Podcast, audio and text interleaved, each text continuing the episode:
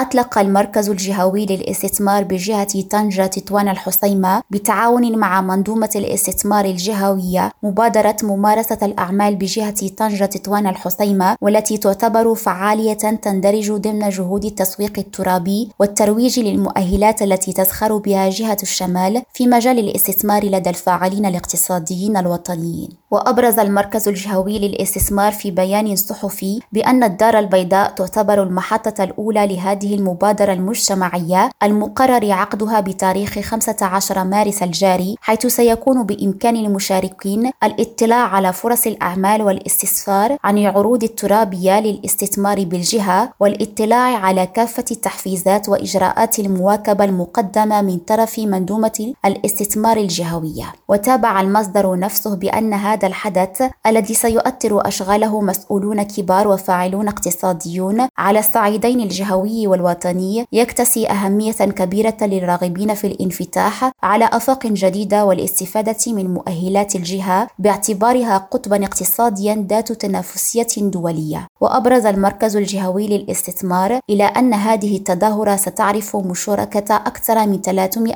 رجل أعمال وستكون أيضا فرصة ممتازة لعقد اجتماعات أعمال ثنائية بين المهنيين والمستثمرين المهتمين بجهة طنجة تطوان الحصيمة التي تزخر بفرص غير محدودة. زين جناتي ريم راديو طنجة.